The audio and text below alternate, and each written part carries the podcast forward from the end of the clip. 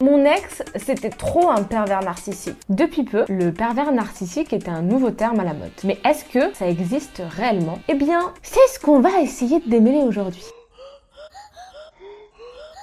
Hey, c'est Léa. Bienvenue sur le podcast Si on te demande, tu diras que tu ne sais pas. Le podcast où on se questionne, où on débat, où on va au-delà du bien pensant. Et aujourd'hui, on va démarrer un peu l'été avec euh, le sujet brûlant qui est euh, que le pervers narcissique n'existe pas. Le terme pervers narcissique est attribuable aux hommes comme aux femmes. Évidemment, je vais directement vous lancer un petit pic, donc on met l'ego dans le petit pot comme d'hab, l'émotionnel on le met avec. Pendant la vidéo, je vais dire il, parce que oui, vous chouinez quand on veut utiliser l'inclusivité, mais vous chouinez aussi quand on dit il et que c'est attribuable à des choses négatives. Néanmoins, le masculin l'emporte, donc quand je dis il, ça veut pas dire que c'est il forcément. Bref, on récupère pas l'ego, hein, hop, on le laisse là, je vous vois, on, le récupère toujours en fin de vidéo. Pour euh, cette vidéo, je me suis énormément aidée du livre de Alberto Iger, Le pervers narcissique, qui est un psychiatre et un psychanalyste avec une petite tendance au dev perso. Lui, dans son livre, explique que le pervers narcissique est une maladie mentale. Moi, même si ça va un petit peu vous étonner, pour moi, le pervers narcissique n'est pas une maladie mentale, mais socialement construit. Mais le but de cette vidéo, c'est de se mettre d'accord et de parler un petit peu de tout ça. Évidemment, comme d'habitude, je source mes vidéos.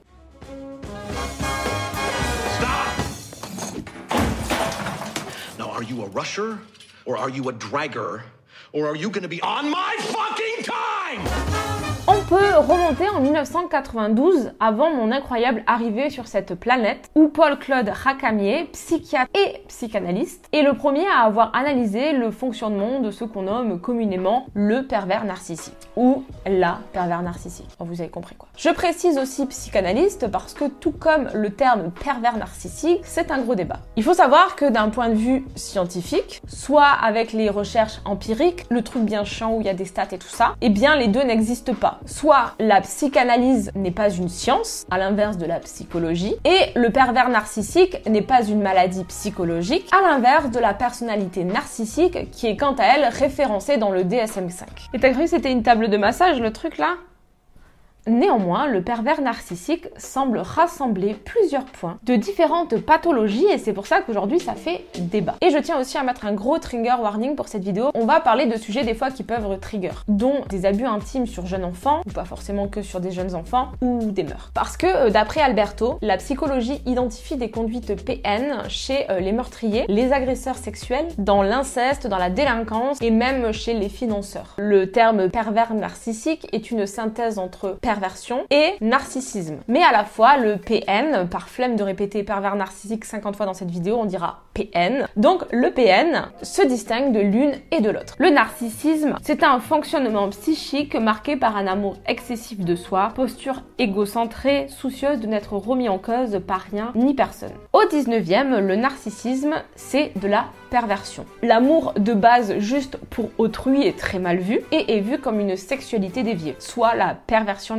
En 1908, Isidore Sadje donne une nouvelle place au narcissisme, parce que pour lui ce n'est pas une perversion mais bien un stade normal de l'évolution. Et il dit grosso modo que par exemple la femme adore être aimée. Ensuite en 1914 nous avons notre ami Freud qui décrit euh, le narcissisme comme le fait de captiver et aimer être capturé globalement. Et il dit que euh, le narcissisme ça favorise la protection de soi, ça assure euh, l'autoconservation et évidemment il appuie assez fort sur le côté narcissique du démon qui est donc la femme, narcissisme féminin. En 1971, il y a Hans Kohut qui dit que l'estime de soi est héritée de l'amour et de la considération que les parents ont prodigué au sujet encore enfant, ce qu'on nomme le self-objet. Évidemment, quand vous entendez tout ça, il faut quand même préciser deux choses. C'est euh, que la psychologie, c'est tout récent, c'est tout bébé, et que à cette époque, et notamment euh, toujours en France, hein, la psychanalyse avait énormément de pouvoir. Ok, la psychanalyse peut dire des choses très intéressantes, et même si euh, j'adhère pas forcément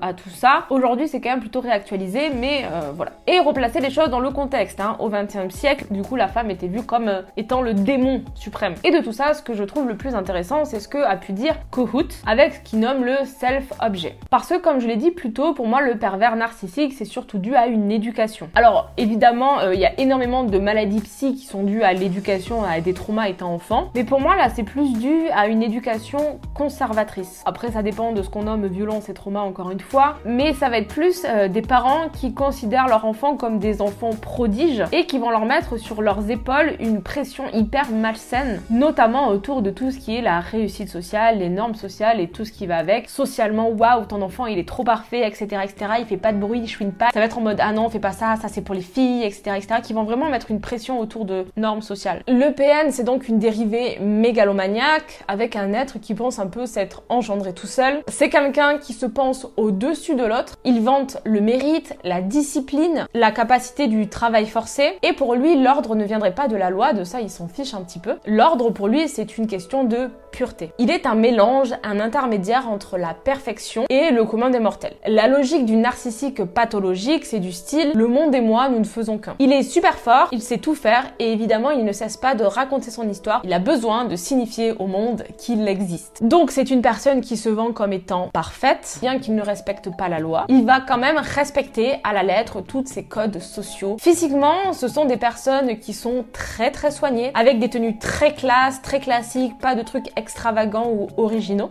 Je suis pas sûre que Dieu porterait une chemise et des mocassins, mais ça ouvre un débat. Hein. C'est le genre de personne qui va vous tenir des discours du style Moi, je n'ai jamais fait de mal à personne. Moi, je suis quelqu'un qui a du respect et qui a des valeurs. Pour euh, la personnalité du pervers narcissique, je vais reprendre ce que dit Alberto Iger. C'est des personnes donc mégalomanes qui visent à l'excellence. De toute façon, tout lui réussit. Il a énormément le goût du risque. Il est toujours prêt à relever des défis énormes. Il n'a aucune culpabilité et euh, le mal pour lui est totalement banalisé. Il y a Marie Douglas qui est une anthropologue et qui a fait une classification dont donc le PN, c'est plus le côté de l'individualisme et c'est là où globalement se trouve un petit peu ce euh, rêve américain avec l'entrepreneur qui réussit, qui prend des risques, etc., etc. On retrouve aussi euh, les technophiles et tous les gens, voilà, qui prennent un petit peu de risques et qui euh, ont des coronesses, comme on dit. Alors évidemment, ça veut pas dire que toutes les personnes qui sont dans cette case et que toutes les personnes qui prennent des risques sont obligatoirement des pervers narcissiques, mais en gros, le pervers narcissique, c'est quand même quelqu'un qui est globalement prêt à écraser tout et tout le monde dans le but de s'élever lui-même socialement et ne plus se mélanger à la basse populace qui lui fait dégoût. C'est un petit peu le mépris des classes dont parle Bourdieu. Ensuite, c'est quelqu'un qui va souffler à la fois le chaud et le froid et qui peut donc adopter des attitudes différentes en fonction des situations ou même en fonction de quelques secondes. Genre, il peut être hyper en colère, mais vraiment hyper en colère et puis ensuite hyper chill, hyper passionné, hyper amoureux, hyper tout et d'un coup hyper détaché, limite vous êtes euh,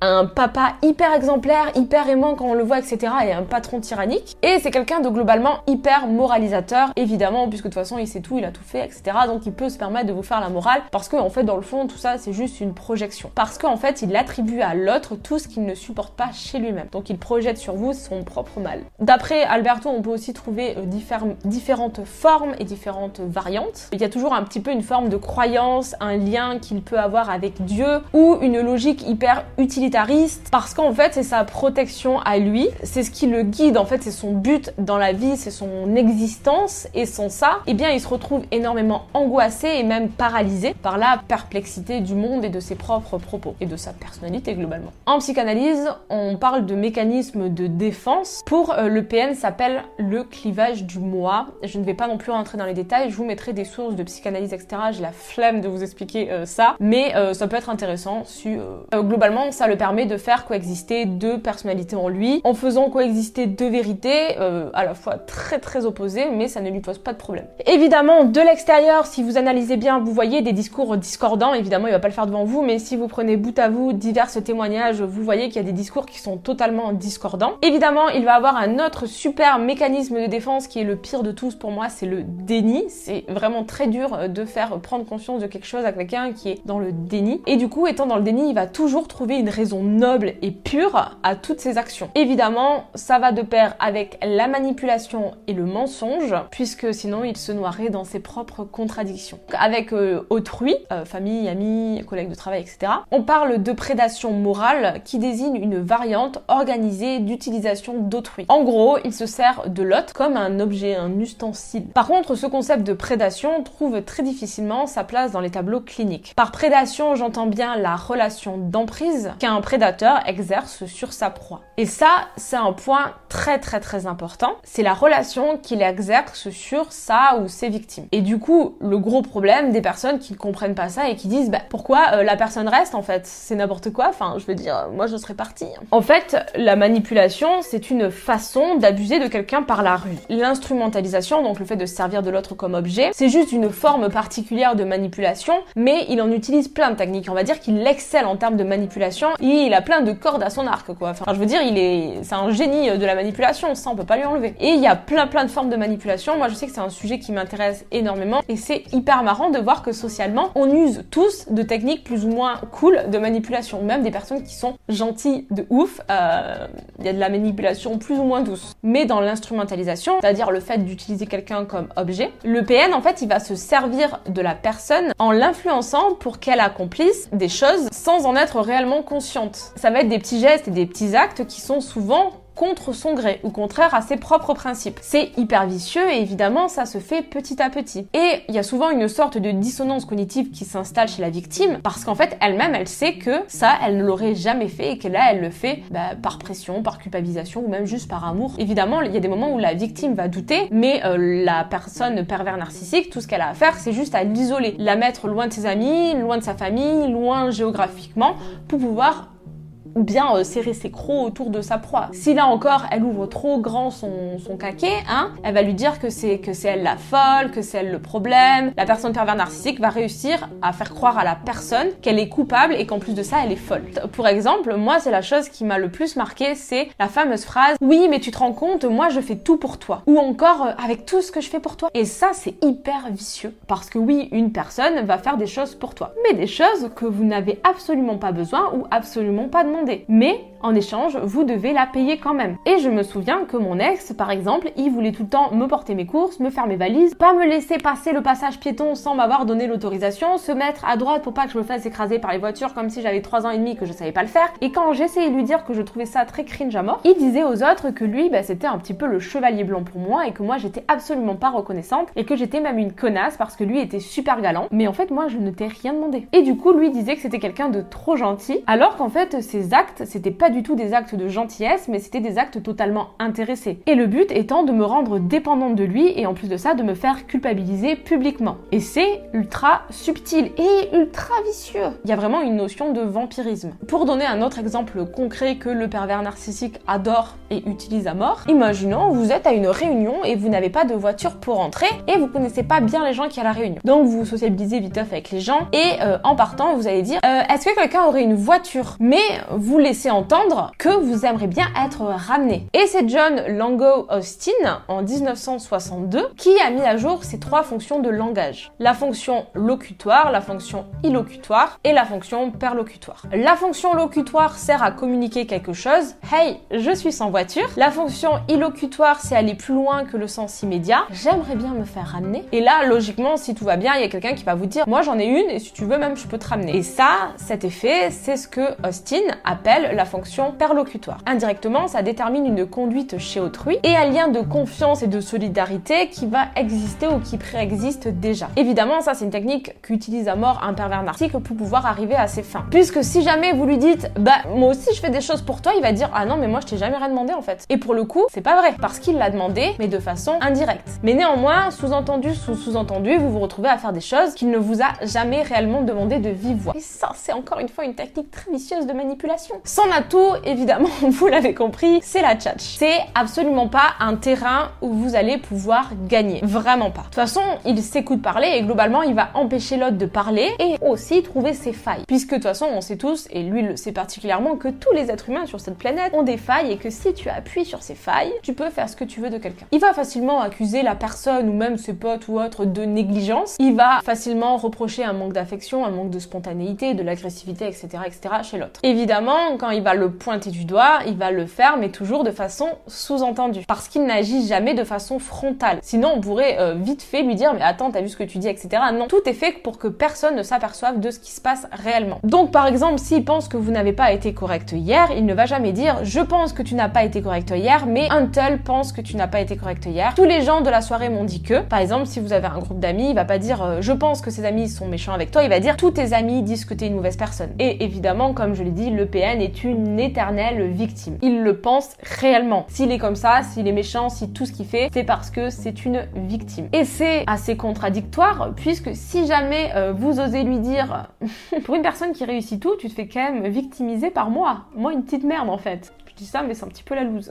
Il va s'énerver et très vite devenir violent. En tout cas, euh, ces techniques de manipulation sont assez redoutables et efficaces, sauf évidemment quand il tombe sur meilleur que lui. Et ça, ça lui arrive quand même assez souvent. Mais logiquement, les proies et les victimes qu'il prend, c'est des personnes qui n'ont pas autant de tchatch et de répartie que lui, sinon rien ne fonctionne. Il agit donc par étapes. Pour reconnaître sa proie, il agit tout le temps masqué. Donc il se vend comme étant quelqu'un d'incroyable, de gentil, de parfait. Évidemment, il a un discours plein de cynisme et s'attaque au fondement de toute croyance. Il dénigre intérieurement la morale établie et estime évidemment que le mal est monnaie courante. Et il le dit sous forme de rhétorique en y vantant évidemment les mérites. Puisque évidemment, le pervers se dit lucide et évidemment plus intelligent que tout le monde. De toute façon, évidemment, tout le monde est une petite merde, hein. sauf euh, sa maman. Comme je l'ai précisé tout à l'heure, c'est un grand donneur de leçons, il aime assujettir et humilier. Il a une attitude qu'on nomme prosélytique puisqu'il veut que tout le monde, et notamment ses victimes, pensent absolument tout comme lui. Tu n'as pas le droit d'être en désaccord avec lui. Le truc, c'est qu'il n'éprouverait pas de plaisir à faire du mal ou à humilier, mais plus il se féliciterait d'avoir le dessus sur quelqu'un. Je suis au-dessus de toi, je suis meilleur que toi. Évidemment, on peut se demander si la soumission et la terreur que ressent la victime renforcent l'excitation du prédateur. Est-ce que cette dernière est tuée parce qu'elle conserve une partie intègre de son identité qu'il a tenté d'anéantir. Vous avez euh, sûrement entendu déjà, et puis à de nombreux faits divers, c'est le meurtre d'Alexia Daval le 30 octobre 2017. Cette histoire m'a particulièrement marquée parce que, bah, en fait, je regarde très peu la télé, mais à ce moment-là, j'étais au ski. Il y avait euh, ses beaux-parents, il y avait lui, et il était en larmes parce que sa femme avait été tuée. Et j'ai dit à ma mère, mais c'est c'est lui. Et ma mère m'a dit mais non, pas du tout, il est en train de pleurer avec la famille, etc. Il peut pas être le tueur et faire ça. Bah si, totalement. Bon, évidemment, je ne suis pas euh, devin ou obvious, c'est souvent le mari hein, qui tue, hein, malheureusement. Mais le plus ironique dans tout ça, entre guillemets, c'est que ce type était le cliché de ouf de mon ex. Que ça soit la coupe de cheveux, mais réellement la coupe de cheveux, que la dégaine, ou cette façon particulière de pleurer de façon très théâtrale en fait. Et c'est horrible à dire, mais si je recevais un appel aujourd'hui pour me dire que mon ex a agressé ou tué quelqu'un, ça m'étonnerait pas plus que ça. Je vous en avais déjà parlé à l'époque, mais ça laisse d'énormes traumas. J'ai la chance, entre guillemets, et je vous expliquerai un peu plus tard dans la vidéo, parce que je ne suis absolument pas la victime de ce genre de personnes. Mais j'y reviendrai tout à l'heure plus en détail parce qu'il y a vraiment beaucoup de choses à dire. Mais euh, grosso modo, si vous voulez euh, savoir si vous êtes en face de quelqu'un qui est euh, pervers narcissique, il faut le mettre face du coup à ses contradictions. Appuyer où ça fait très mal, ses limites, c'est son sentiment d'illégitimité. Et évidemment, l'instabilité de ses assise identitaire. Soit globalement qu'il ne sait pas réellement qui il est et c'est pour ça qu'il a toujours besoin autant de le signifier. Mais évidemment c'est la pire chose à faire parce que de 1 vous devenez comme lui et de 2 c'est parce que cette personne risque de devenir très violente et même sans faire exprès souvent de vous tuer. Le déni l'aide énormément énormément à éviter tout ce qui pourrait le vexer ou ce qui pourrait lui causer du tort. Du coup en termes psychanalytiques on dit qu'il vit à travers un idéal du moi. Petit point famille d'après Igor on dit que le papa pervers narcissique euh, c'est quelqu'un qui considère que ses enfants lui appartiennent, au même titre qu'une émanation de sa propre personne. Donc c'est une personne qui doit être informée de tout ce que fait ses enfants, et il va même essayer de créer des conflits et de tous les isoler. Les gens qui s'aiment et s'entendent bien, ça l'énerve. Il pourrait aussi essayer euh, de séduire et abuser euh, de son enfant, tout en considérant que l'enfant abusé est un privilégié parce qu'il a eu de la chance c'est horrible. Si euh, c'est la mère qui est décrite comme pervers narcissique, elle considère son enfant non pas comme une émanation, mais comme une totale partie d'elle-même. Ça veut dire que si elle n'est pas là, elle considère son enfant comme incomplet. Donc elle va vouloir tout faire avec son enfant dans la moindre intimité. L'inceste se ferait plus dans les familles isolées socialement et géographiquement. Le PN, c'est quelqu'un qui souffre réellement au fond de lui. On a tous besoin d'un but dans la vie. C'est ce qui pose problème chez beaucoup d'êtres humains, c'est de savoir qu'est-ce que je branle sur cette terre et surtout à quoi je sers. Le PN, lui, va trouver un lien avec l'autre. C'est le sauveur par excellence. Et malheureusement, la proie, la victime, joue un rôle énorme dans la toile et dans le monde parfait que tisse le pervers narcissique. Ce sont deux personnes qui sont liées très très fort. Je dis bien liées et non pas attachées, puisque l'attachement c'est une préoccupation réciproque de deux personnes. Là, c'est juste une personne qui va se battre pour être aimée, appréciée par le pervers narcissique et le pervers narcissique qui va être totalement et émotionnellement détaché. Et c'est ça qui crée globalement l'emprise. Quelqu'un d'hyper attaché et quelqu'un qui est totalement détaché émotionnellement parlant. Maintenant, posons-nous des questions. Est-ce que à tout hasard, tout ce que je viens de décrire ne vous fait pas écho à la vidéo que j'ai déjà faite qui s'appelle Éduquer à la mort toxique et après Est-ce que ça ne serait pas par hasard les injonctions du genre masculin. Et je parle bien de genre et non de sexe. Parce que dans mon titre, il y a écrit le pervers narcissique n'existe pas. Mais depuis le début de la vidéo, je vous décris bien un comportement pervers narcissique. Et même, je suis persuadée qu'à plusieurs fois, vous vous êtes dit Ah ouais, c'est trop ça, j'ai trop vécu ça, etc., etc. Et là, vous êtes sûrement, ou peut-être pas, mais en train de bugger. Donc, on va souffler un grand coup. Le pervers narcissique, c'est clairement le stéréotype du genre masculin. Évidemment, plus on remonte en arrière, nos parents, nos grands-parents, nos arrière-grands-parents, plus on voit ce schéma de domination se dessiner. Néanmoins, tu peux totalement avoir un vagin et avoir intégré le comportement masculin et que quand tu fais des choses, on te dise haha, tu te comportes comme un bonhomme ou à l'inverse, avoir un pénis et avoir intégré le genre féminin, on te dit haha, tu te comportes comme une meuf. Ici, on parle bien de genre. Mais attendez, c'est pas juste un duel homme-femme, bout, la féministe, nanana, et c'est quelque chose de plus grand et encore une fois, qu'importe ce que t'as entre les jambes, ça touche tout le monde. Parce que oui, le lien qu'on retrouve entre le pervers narcissique et sa victime, ça va se faire déjà socialement, avec les différences qui accentuent le rapport de domination. Donc le sexe, mais pas que, ça peut être l'argent, la force, la hiérarchie, l'âge, notamment une relation prof-élève, youtubeur abonné, et ainsi de suite. Néanmoins, comme c'est souvent la personne qui a un pénis qui domine le rapport, on aura une grande tendance à dire que euh, le pervers narcissique est un homme. Et c'est pour ça aussi que quasi toutes les meufs disent avoir eu un homme pervers narcissique. Puisque quand t'es en couple avec un homme, s'il correspond au genre homme, donc au genre masculin, qu'il est bien tranquille dans les normes sociales, il y a beaucoup de chances qu'il coche toutes les caractéristiques ou même une grande partie des caractéristiques du comportement pervers. Puisqu'en fait, je vous remets un continuum en dessous, le pervers narcissique est tout simplement là, soit le genre homme le plus stéréotypé possible. Allant du ok, je suis un mec et ça va à ok, t'es pas d'accord avec moi, je te bute. Parce que dans le fond, évidemment, je renie toute forme d'émotionnalité et du coup, je deviens quelqu'un d'hyper virulent et de violent. Mais par exemple, dans les relations homosexuelles, entre deux personnes qui possèdent un vagin, après ça marche aussi avec le pénis, etc. Mais là, c'est pour vous donner euh, le contre-exemple, entre guillemets, bien qu'elles possèdent toutes les deux un vagin, eh bien il va y en avoir une qui sera plus genrée masculin et une plus genrée féminin. Pas toujours. Donc oui, il y a des femmes qui sont violentes dans les relations homosexuelles aussi. Mais encore une fois, ce n'est pas une question de ce que tu as entre les jambes, mais une question de genre. Mais encore une fois, comme c'est la personne qui possède un pénis qui reçoit directement ou indirectement cette éducation sans jamais la remettre en question, on la retrouve plus facilement et de façon beaucoup plus acceptable chez une personne qui possède un pénis. Parce que quoi qu'on en dise, une femme qui aime une femme, même si elle est genrée masculin, elle va se faire défoncer et opprimer juste pour ça. Et donc elle aura beaucoup beaucoup moins d'espace et beaucoup beaucoup moins de façon de propager tout ça. À l'inverse, l'homme lui sera glorifié pour ce genre de comportement. Et moi tout à l'heure je vous ai dit que j'étais réellement tombée que sur un seul profil genré masculin toxique là. Sur le continuum, je le mets facilement ici. Et bien parce que en toute honnêteté, j'ai tendance à être la personne pervers narcissique dans mes couples, surtout avant. Et je m'en suis aperçue quand j'ai été en couple avec ce mec là. En fait, qui s'est passé suite à cette relation, c'est que j'ai commencé des études de psycho. Et en outre de ça, j'ai vraiment étudié, essayé de comprendre le sujet. Est-ce que c'était une maladie psy? Est-ce que c'était social? Est-ce que si? Est-ce que ça Et euh, je me suis rendu compte que euh, depuis gamine, pour sortir de cette jungle qui est la vie, je me suis toujours comportée comme le genre masculin, c'est-à-dire euh, ne pas montrer ses émotions, être froide, être condescendante, avoir besoin d'écraser l'autre pour lui signifier que je suis meilleure que lui. Je savais que un homme, que j'associais donc au genre masculin bien plus qu'à ce qu'il y avait entre ses jambes, était beaucoup plus au sérieux qu'une femme. Et comme moi j'étais une femme avec plein de choses à dire, beaucoup d'ego et l'envie qu'on me prenne au sérieux, ben je me suis comportée comme un homme pour avoir ma place dans le débat. Et malheureusement, ça marche plutôt bien.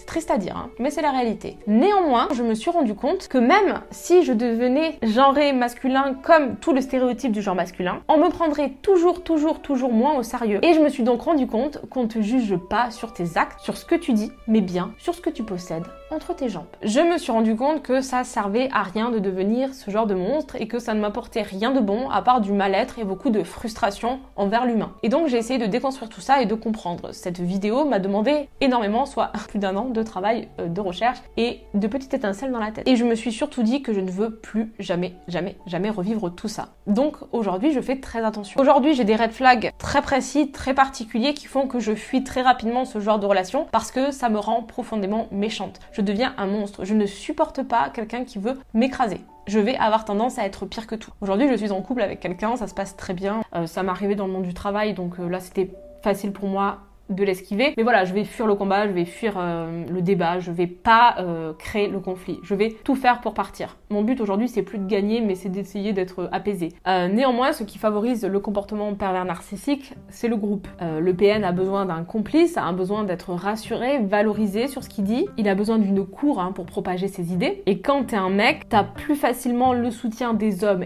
et des femmes, alors que quand t'es une femme, bah, t'as beaucoup plus de mal à être entendue déjà par tes propres consoeurs, alors euh, toucher des hommes c'est encore plus compliqué. Et le problème dans tout ça, c'est que euh, le comportement pervers narcissique est très dangereux parce qu'il est énormément banalisé et même applaudi quand tu es un homme. Moi, c'est hyper mal vu quand je me comporte de cette façon. C'est pointé du doigt, on me l'a déjà dit, mais euh, je connais des hommes où personne ne leur dit jamais rien sur ça. C'est quelqu'un de fort, de sûr de lui, de doué, qui sait parler, qui sait se tenir, qui ne laisse jamais place à l'émotionnel et c'est quelqu'un à qui on va donner beaucoup de responsabilités. C'est un homme qui va être socialement valorisé. Par exemple, dans le monde des affaires, un entrepreneur est un prédateur vorace et sans scrupules. On retrouve donc chez ses employés une confusion, des troubles dépressifs et psychologiques divers et variés, parfois même conduisant au suicide, des douleurs inexpliquées, des maladies cardiovasculaires, des burn-out, etc., etc. Au passage, j'ai enregistré un podcast, mon podcast qui s'appelle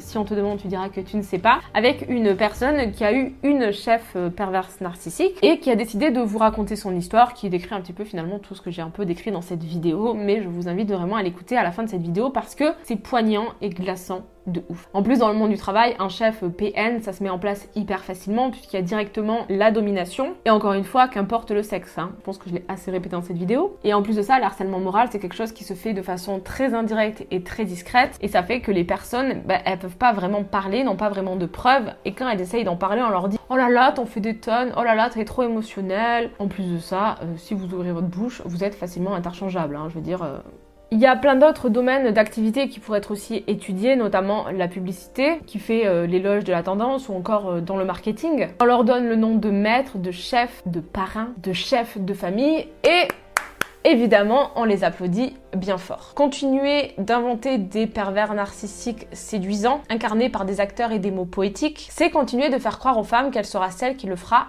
changer. C'est valoriser une masculinité toxique qui abîme et qui tue. Alors oui, il y a beaucoup de chances que tu tombes sur un ou une PN dans ta vie. Et malheureusement, ce n'est pas prêt de changer puisqu'on est dans une société qui nous pousse à l'égoïsme, à écraser l'autre pour réussir. Et encore plus malheureux dans tout ça, c'est que je pourrais te dire, euh, ok, repère les signes, arrête de vouloir sauver l'autre, arrête d'aller vers des personnes hyper charismatiques, arrête d'aller vers des hommes stéréotypés, mais que ça soit l'amour, l'amitié, le travail, si c'était si facile, bah euh, mais on a tous besoin d'argent, d'amour, d'amitié. Et on se retrouve malheureusement à être obligé d'accepter des fois tout et n'importe quoi par peur de se retrouver seul. Parce qu'on nous a toujours dit, qu'il fallait ne pas se retrouver seul. Et dans le monde du travail, c'est encore pire parce qu'on n'a vraiment pas le choix. Alors oui, il existe des personnes qui ont des troubles de la personnalité narcissique, il existe aussi des personnalités antisociales. Ça, c'est des maladies psy, mais ça reste une partie infime de la société. Vous êtes sûrement juste tombé sur un connard qui n'est ni malade, ni un psychopathe, ni un fou furieux, mais juste éduqué et valorisé à être une merde. La seule chose que je peux vous dire en toute sincérité, c'est que si ça vous arrive souvent de tomber sur ce genre de profil, déjà, vous n'êtes pas une merde, vous n'êtes pas faible, vous n'êtes pas le problème. Ce que vous êtes en train d'accepter ou ce que vous acceptez depuis des années, c'est la preuve que vous n'êtes pas faible. Vous acceptez des choses, vous vivez des choses que ce que la plupart des êtres humains ne pourraient pas supporter. Et il faut impérativement trouver les armes, il faut consulter vraiment quelqu'un, un psy, un psychiatre, un professionnel de la santé pour vous aider à retrouver cette confiance que vous avez perdue. Il y a qu'en t'aimant à nouveau, en ayant de l'aplomb, en déconstruisant tout ce que la société t'a mis dans la tête depuis toujours, en ayant des convictions, que tu pourras par la suite éviter ce genre de piège. En tout cas, éviter le plus possible ce genre de piège. Tu n'as pas besoin de l'autre pour exister. Même si on t'a toujours fait croire le contraire, c'est faux. Le pervers narcissique n'existe pas. C'est juste une invention bien commode pour vivre nous-mêmes dans le déni. En espérant que cet épisode t'aura plu, n'hésite pas à me soutenir financièrement sur mon Patreon Léa Chou où je partage du contenu exclusif ou euh, me donner ton avis sur Instagram Léa Chou avec deux E. Et maintenant, si on te demande, tu pourras dire que tu sais.